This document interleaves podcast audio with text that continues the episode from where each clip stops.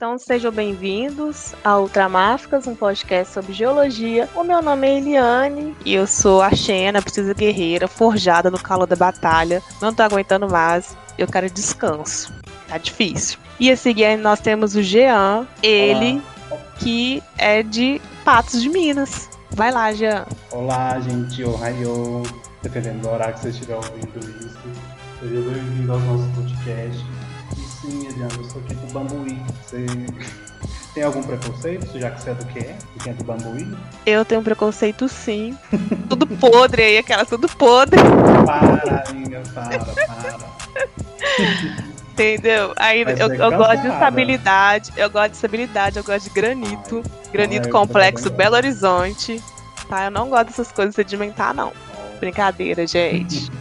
Tô aí para todo. Não me cancele, tô aí para todas as formações e supergrupos. Cancelada. Não, não quero, por favor, não me cancele. A seguir nós temos o Lucas. Ele é corajoso, ele que não tem medo de arriscar. Corajoso e aventureiro. Vai lá, Rubinha. Olá, pessoal. Tudo bem? E hoje a gente vai falar sobre fósseis. É uma coisa muito legal, né? Acho que toda criança gosta de fóssil, adulto também gosta de fósseis, e é uma coisa que chama atenção, né?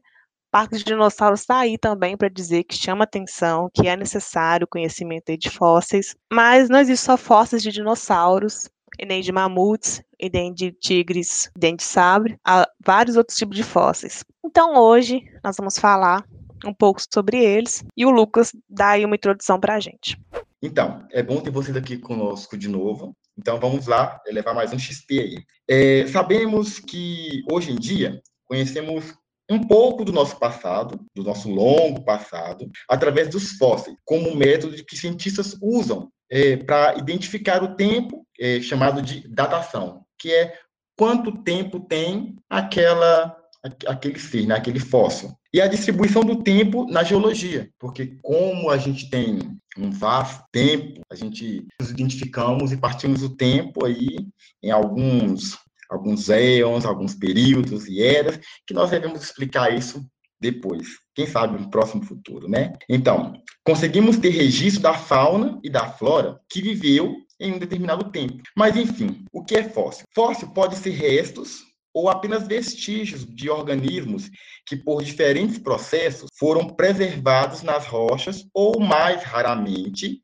em outro substrato, como gelo ou betume. Os fósseis incluem uma grande variedade de partes macroscópicas, que é grandes, tais como ossos, conchas, carapaças, dentes, ovos e por aí vai. E também partes microscópicas, como espinho, espículas, pólen, esporos né, de plantas, e enfim. Os tipos de fósseis, é, temos os icnofósseis, onde não inclui as partes estruturais que comumente compõem um organismo, mas são apenas marcas ou atividades né, presentes no, no ambiente onde as rochas se formaram. O que, que são, então, esses icnofósseis? Ah, Lucas, exemplo, não entendi.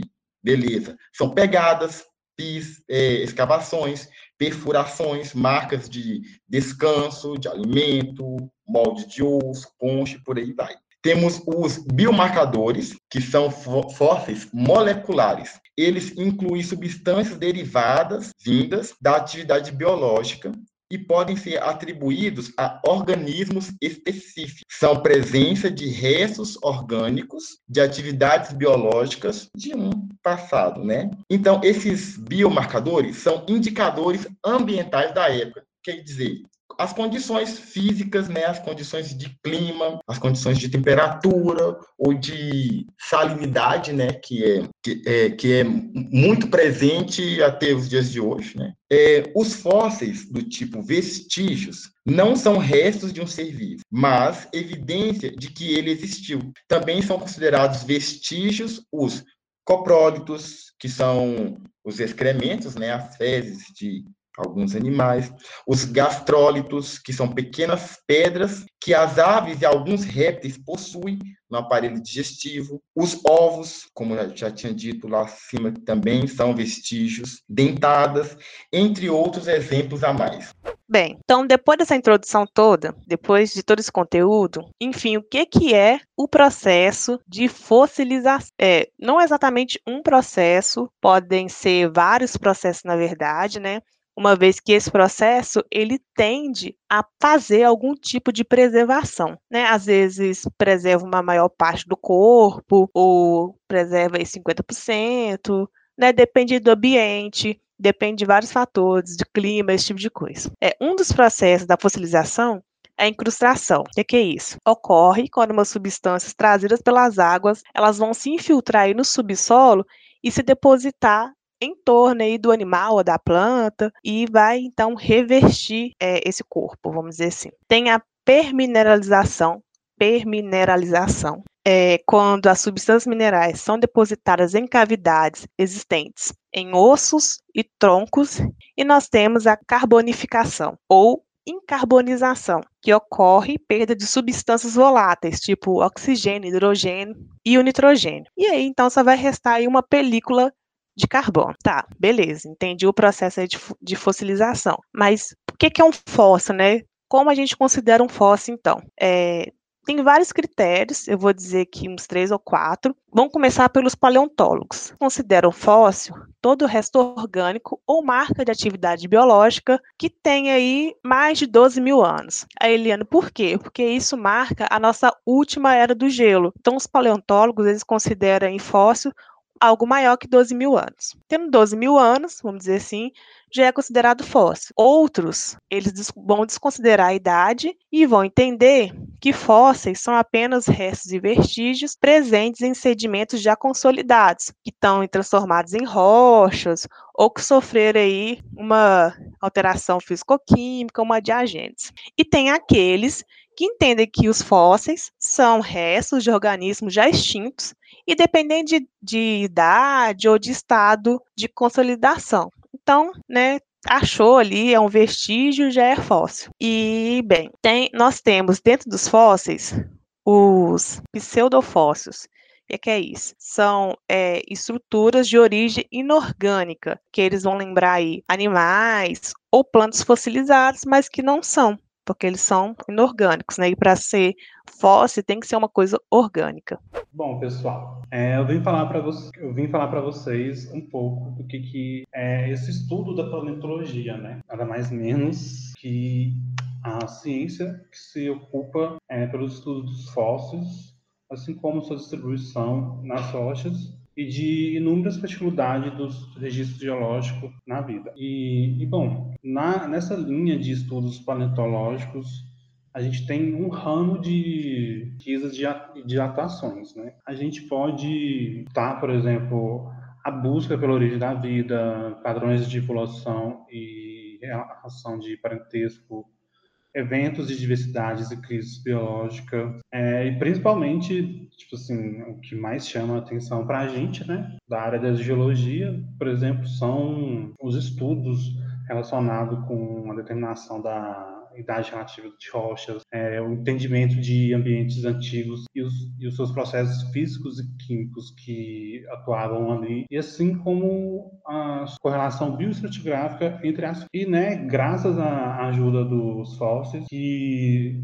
levaram os primeiros naturalistas é, darem os primeiros passos para desenvolvimento do estudo concreto de geologia, correlacionando as rochas, é, levando a o tempo geológico em períodos e estimando a idade da Terra para compreender a evolução biológica. E bom, a gente não pode confundir esse estudo da paleontologia com arqueologia, que são muito confundidos, difundidos, muito ditos por aí. A arqueologia nada menos é o estudo da evolução da cultura humana, né, que inclui é, exames de esqueleto, artefatos estruturas construídas pelo homem. Né? Estuda também as sociedades antigas e suas relações com o mundo natural. É, ambas se confundem em uma espécie de transição fósseis e restos arqueológicos, que, são represent, é, que ficam representando o tempo quando os humanos estavam deixando de se comportar somente como animais selvagens. E bom, a gente no Brasil a gente tem registros de dinossauros, de várias faunas, para várias espécies que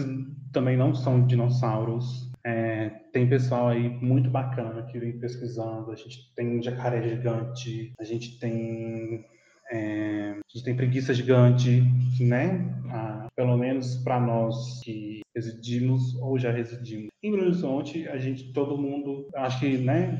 A maioria assim, que está nessa área sabe do, da preguiça gigante que a gente tem lá na, lá na, no Museu é, Natural da PUC, né? Bom, eu, eu, não me lembro, eu não me recordo se vocês souberem, comentem aí com a gente. Se a preguiça de lá é a preguiça de, Santa, de Lagoa Santa. Foi encontrado uma, uma preguiça gigante por, pelo paleontólogo dinamarquês Peter Willem Lund. Não sei se é isso o nome, mas é algo assim. Ele encontrou um fóssil desse ser pequenininho, né? por volta de 1834, é, que tem que foi datado em cerca de 9 mil anos. E bom, a espécie dessa preguiça é nomeado de Glossotherium foenensis. Não, não, meu latim não é bom, mas espero que seja, seja assim que fale. E bom, ele não só habitou é, a região de Lagoa Santa, mas outras regiões de Minas Gerais, em São Paulo, Mato Grosso, na Bahia, indo mesmo até na, chegando até na Venezuela. E existem outras espécies já conhecidas, era, eram de regiões mais frias, enquanto essa estava só né, entre os trópicos. E bom, a gente tem muitos dinossauros gigantes aqui no país, foram encontrados aqui no país desde então, né? principalmente em Peirópolis, em Uberaba, onde foi encontrado três espécies de dinossauro pescoçudos.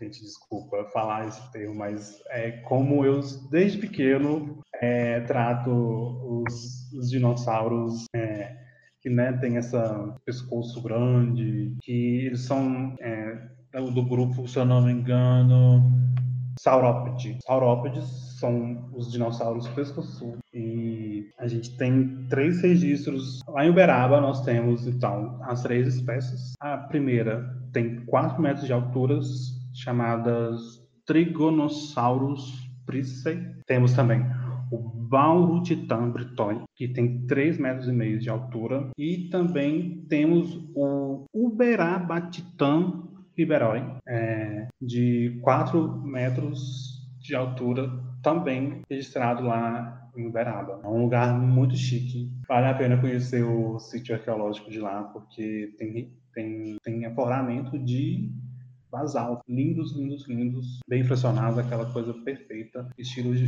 é, é, calçado dos gigantes. Quem gosta, eu acho que vai, vai gostar muito do passeio lá. E bom, a gente tem muitos dinossauros grandes espalhados pelo país, é, podendo podendo citar os Antarctosaurus brasilienses. Ele tem altura de 6 metros, praticamente. E a gente também tem o Australopithecus magnífico, que também tem 6 metros de altura e comprimento de é, 25. Esse foi encontrado em Presidente Prudente. Presidente Prudente, que trava a língua. Gente do céu, esse não latim é só trava-língua, é só cilada.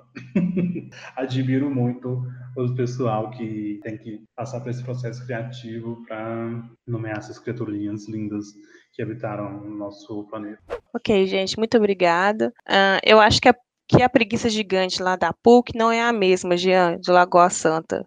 Ah, não? Eu, não, essa que está lá é uma descoberta daquele professor Cartelli, paleontólogo, hum. que nosso professor, que, não vou falar nosso não, que teve um professor nosso que era tarado com ele, que nós hum. exaltava ele. Ele até passou para a gente um videozinho tem até no YouTube desse cartel, nessa expedição que ele achou a preguiça gigante. Ah, então e... não, é de, não é lá de Lagoa Santa, não. Não, não é de Lagoa Santa, não. Eu não sei de onde foi parar de Lagoa Santa, mas Também no vídeo deixa entender que não é de lá, que ele tá em outro local e que ele achou. E eu tava. Naquela caverna, lá, lá, no. Lá tem um museuzinho, não tem? Eu não sei se tá lá, né? Mas lá tem alguns registros, não tem? De outros, outros Eu acho que lá tem um museu, mas eu nunca fui. Eu fui só ah, naquelas é... cavernas lá. É mas deve ter. Ah, tá. Deve, deve ter um local só de homenageando esse, esse carinha. Uhum. Esqueci o nome dele, né? Eu falando carinha. Nossa, esse, esse paleontólogo aí. Mas eu tava vendo que em 2019 o Cartelli e, o, e a equipe dele achou outra preguiça gigante. Então ele assim, ele é o rei da preguiça gigante. Ele tá colecionando todos os pokémons de preguiça gigante. Tá. Ele achou mais uma em abril de 2019, então o negócio é recente. Praticamente foi ontem que ele achou mais uma preguiça gigante. Só nas megas preguiças. Só nas megas preguiças. Ele é, assim, o cara de cheirar preguiça para todos os cantos. Tô chocada com o cartel. É, deixa eu ver outra coisa, questão. Deixa eu ver. Eu acho que. É, o questão do Uberaba Titã. Super conhecido aqui, nossa. Ele é rei dos dinossauros. A gente quase fez um trabalho sobre ele lá no início, no, nos, nos PIs iniciais da faculdade. Ai, que chique. E e quando a gente foi fazer campo de ígnea, a gente passou lá no museu, não sei se você lembra. Aham, sim. A gente viu ele e viu os outros dinossaurinhos que tinha lá. Ah, é. Foi bem eu, legal. Eu achei umas fotos da, da gente com uns, com uns, com uns umas exposições lá, depois te mando. Nossa, eu também achei uma que eu tava apagando no Facebook esses dias, eu tava salvando as fotos que eu queria. E aí eu achei uma assim, nossa, tudo com a cara de derrotado depois do campo. Ah, é. e ainda tirando foto com o dinossauro com a minha cara de cortador de cana, né? Que já tinha passado o dia todo debaixo do sol, com o cabelo todo arrepiado. Todo mundo penteado, né?